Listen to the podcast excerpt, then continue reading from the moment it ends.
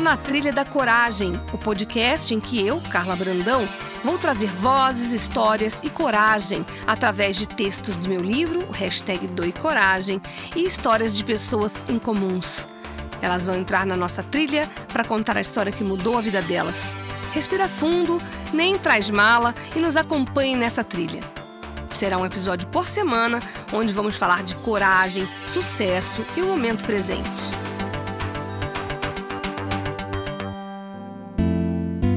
Olá, começando mais um na Trilha da Coragem, hoje com Fabiola Figueiredo, que vai contar para você e para mim como foi virar a mesa, sair das telas da televisão onde atuava como jornalista, como repórter e se tornar uma hipnoterapeuta. Uma coisa que eu adoro e tenho muita curiosidade de conhecer é a hipnose. E ela vai nos contar um pouco sobre esse universo. Tudo bom, Fabiola? Tudo bem, Carla. Que prazer estar aqui com você, viu? Nossa, é muito gostoso, primeiro porque por conta desse podcast, na Trilha da Coragem, que é um assunto que acho que inspira e tomara que mais e mais gente ouça, porque é tudo que a gente precisa é a coragem, né?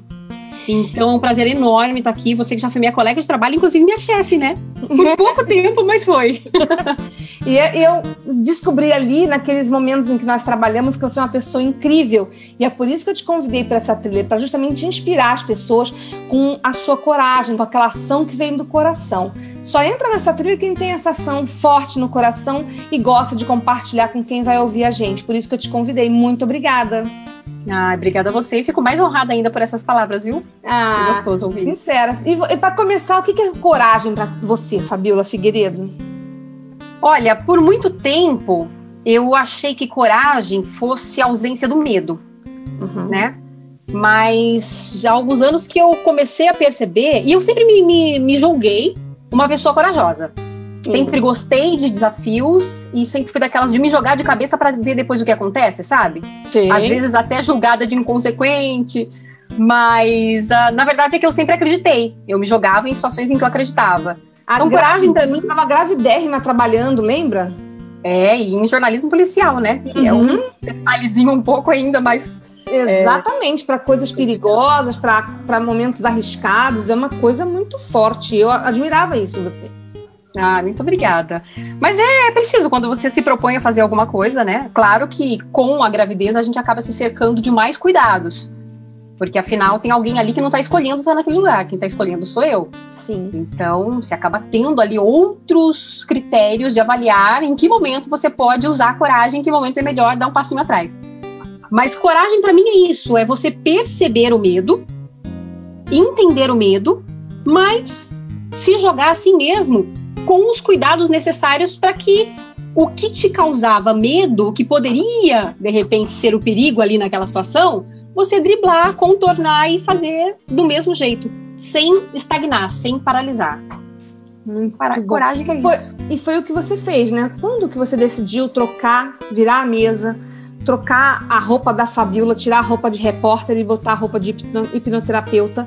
E o que, que te moveu? Por que, que você foi para esse caminho da, da, da, hipnose? Eu queria entender essa virada de mesa. Sempre tive essa curiosidade.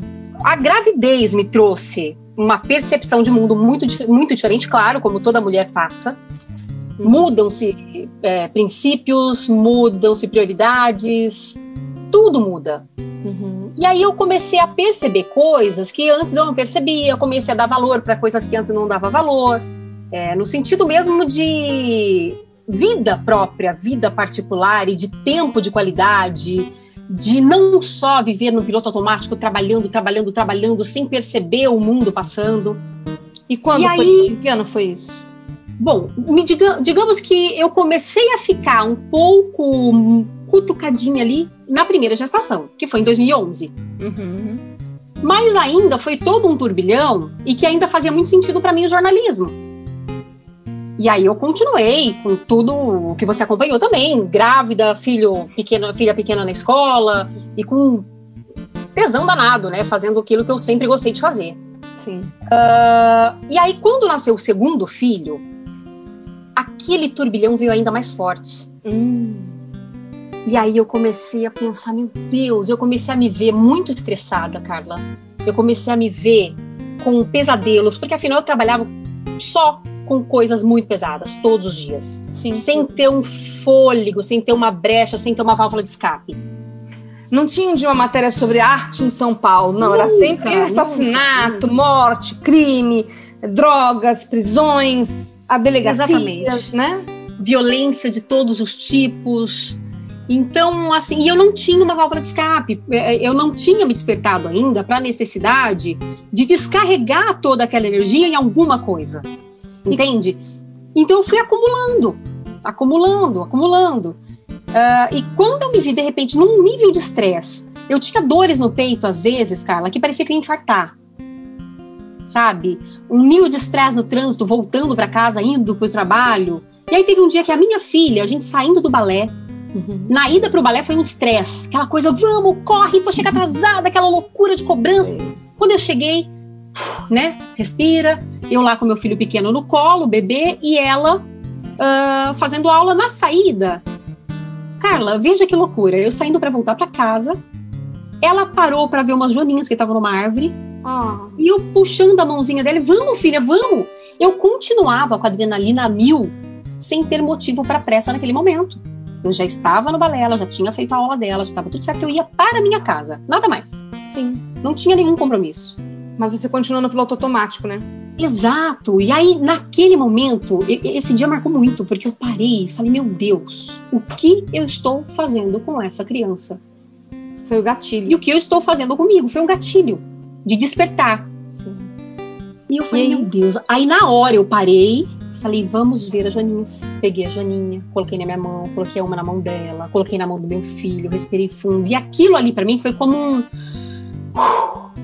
Calma, para, que tá tudo errado.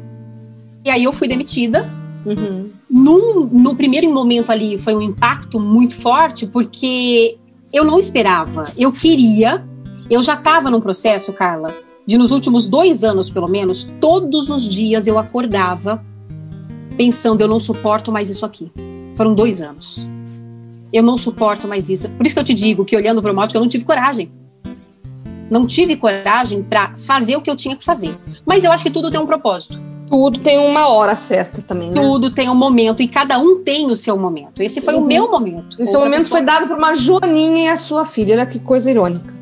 Pois é. Então, eh, naquele momento ali da demissão, eu, né, dois anos já, eu não quero, eu não quero, eu não quero. E olha só, hoje, eu não, não era muito ligada em física quântica, depois que eu comecei a estudar sobre isso. E eu entendi que na minha vida tudo meio que fluiu muito bem, sabe, Carla? Uhum. As coisas que eu desejei, que eu quis fazer, eu alcancei, graças a Deus. Uhum. Ah, e eu, hoje, olhando para trás, eu vejo o quanto eu usava da física quântica, da mecânica quântica, né, que é a, a- questão de você materializar em pensamento, em desejo, e sentir no corpo aquilo que você quer alcançar. E o Uhum. universo se encarrega para te conduzir para isso, quando você sente aquilo com verdade. Então, veja, foram dois anos falando: eu não suporto mais isso aqui, eu não aguento mais isso, eu não aguento mais isso.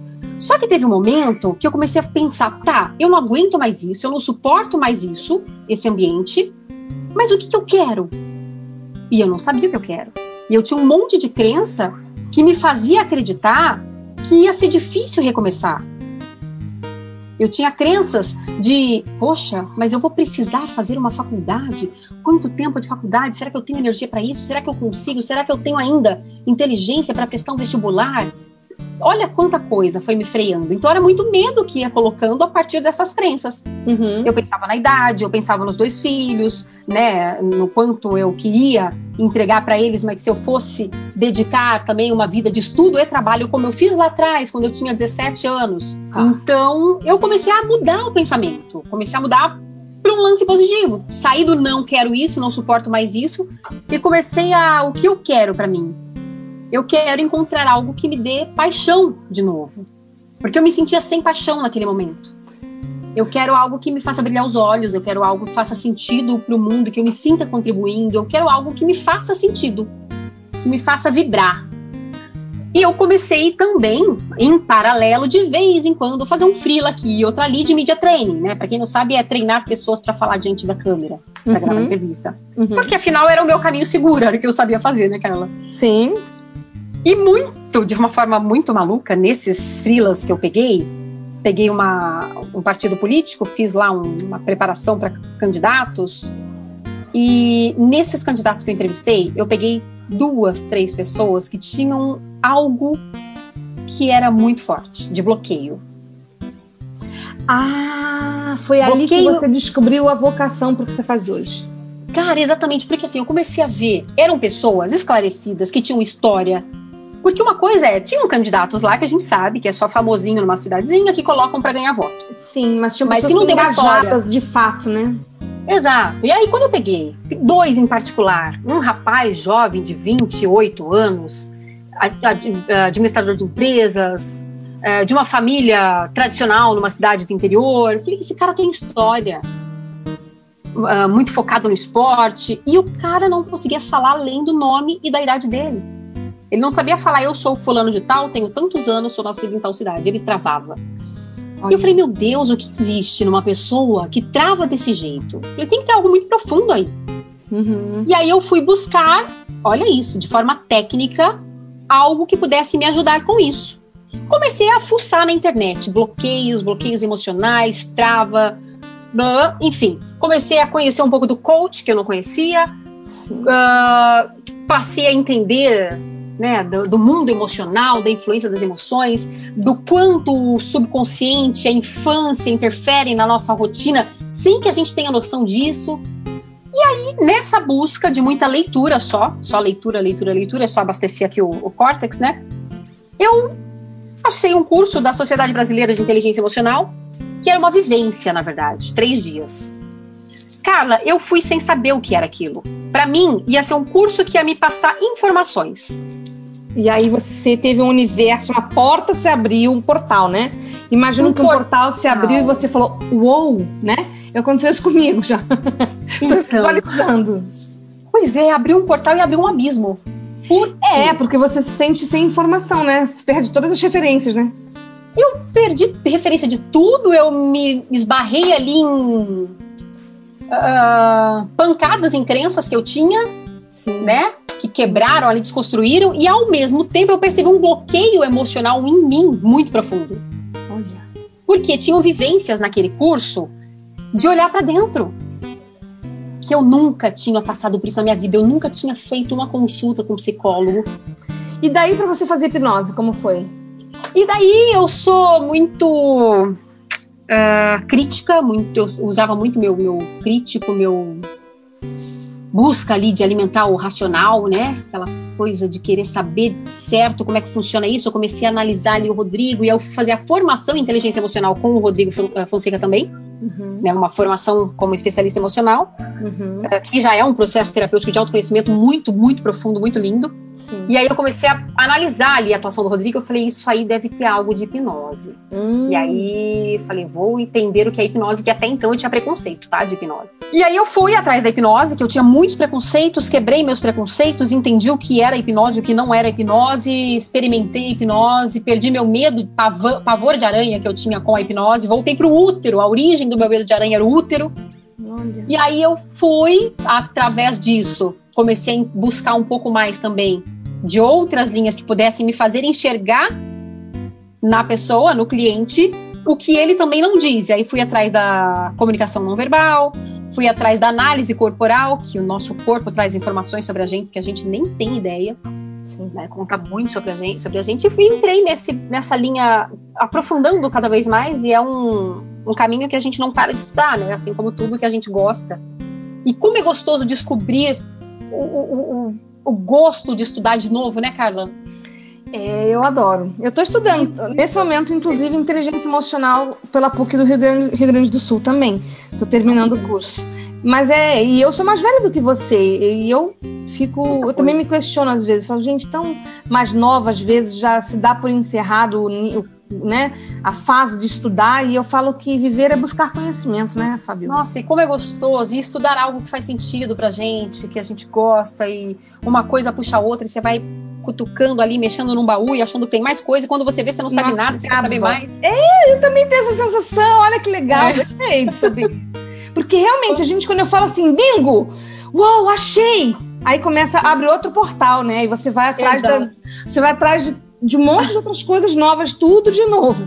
Porque você É isso. é uma, não tem fim, e isso é só um começo, falam, né? E é por isso Ah. que a gente está aqui, eu acho, né? Não é, não é à toa que a gente se juntou nessa trilha, a trilha da coragem. Ai, que delícia de, de podcast, Carla. Que delícia. E eu espero Nossa. que a gente tenha algum feedback de pelo menos uma pessoa que possa ter se sentido tocada, tenha sido gatilho para alguém, já vai ter valido a pena esse papo. E eu vou pedir para você, encerrando comigo, para É. contar para mim e para quem está ouvindo a gente qual a maior descoberta que a hipnose proporcionou para Fabiola, seja no seu na sua vida, seja na vida das pessoas que você já atendeu.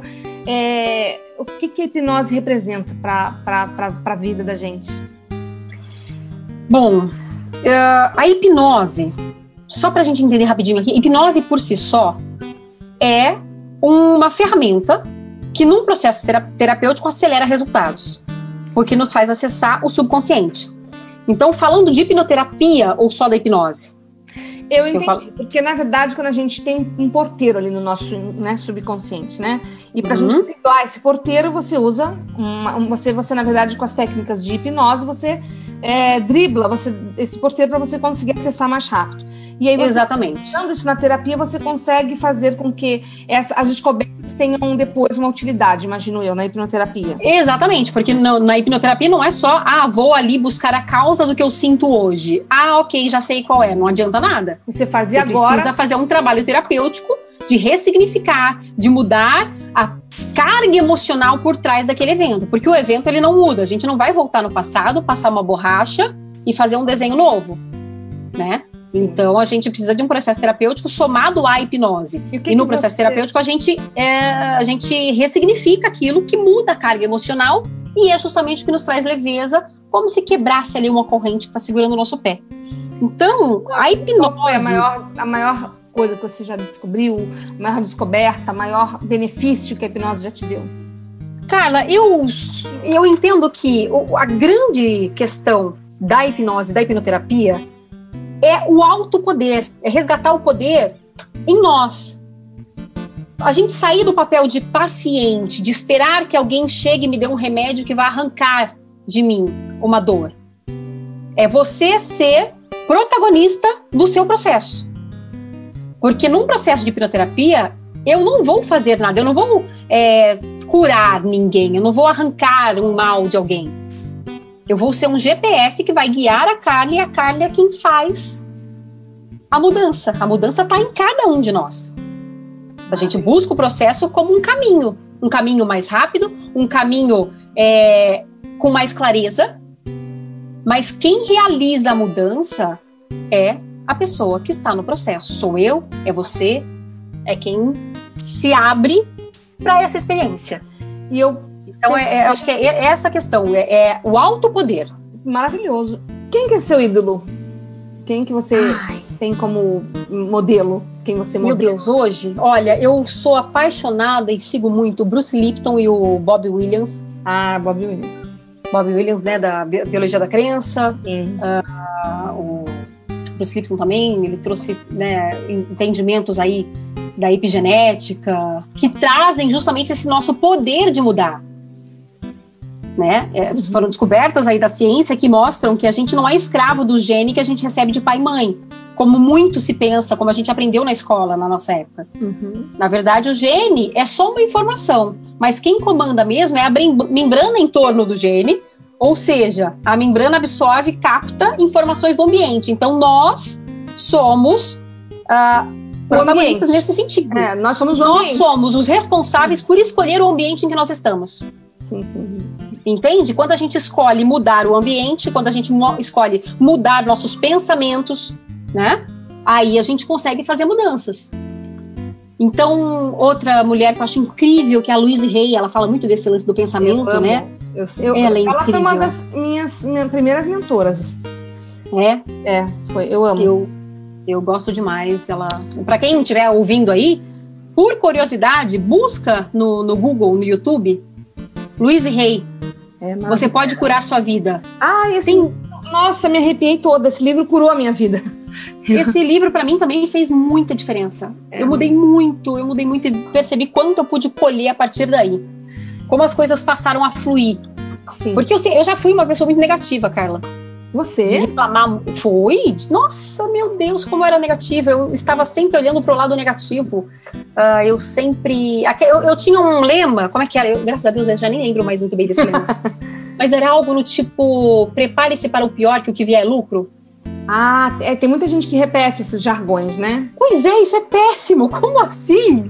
É. E eu focava muito sempre nesse. Porque eu queria estar pronta, preparada.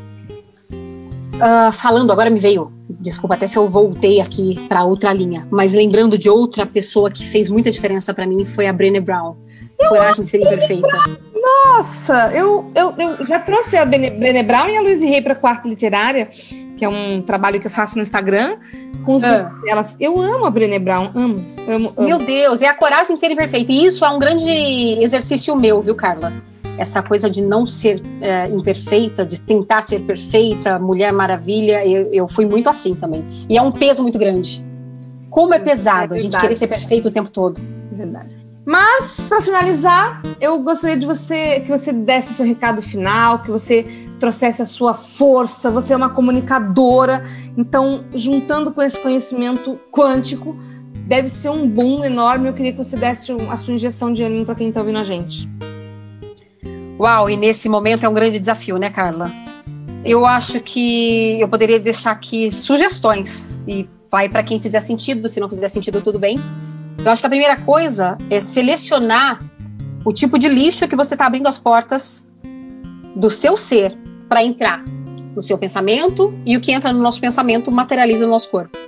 Então é muito bombardeio de negatividade, de notícia ruim que você pode filtrar. E só isso já vai fazer uma diferença absurda na sua vida. Então escolha o que você quer para você. O que você quer da sua vida é o que você está agora aceitando dela. Então, se você está focando toda a sua visão, pensamento uh, no negativo, nos números que não param de crescer, ah, meu Deus, e agora se eu pegar eu vou morrer, você está só no negativo. Você está só no negativo. O que, que você vai conquistar para você? Mais disso. Mais motivos para te fazer ter certeza e ter razão do que você está afirmando. Agora, tenta mudar o foco. Eu sei que é um momento de medo que as pessoas vivem por conta aí de coronavírus, de pandemia, mas tente agora focar no que está no seu controle.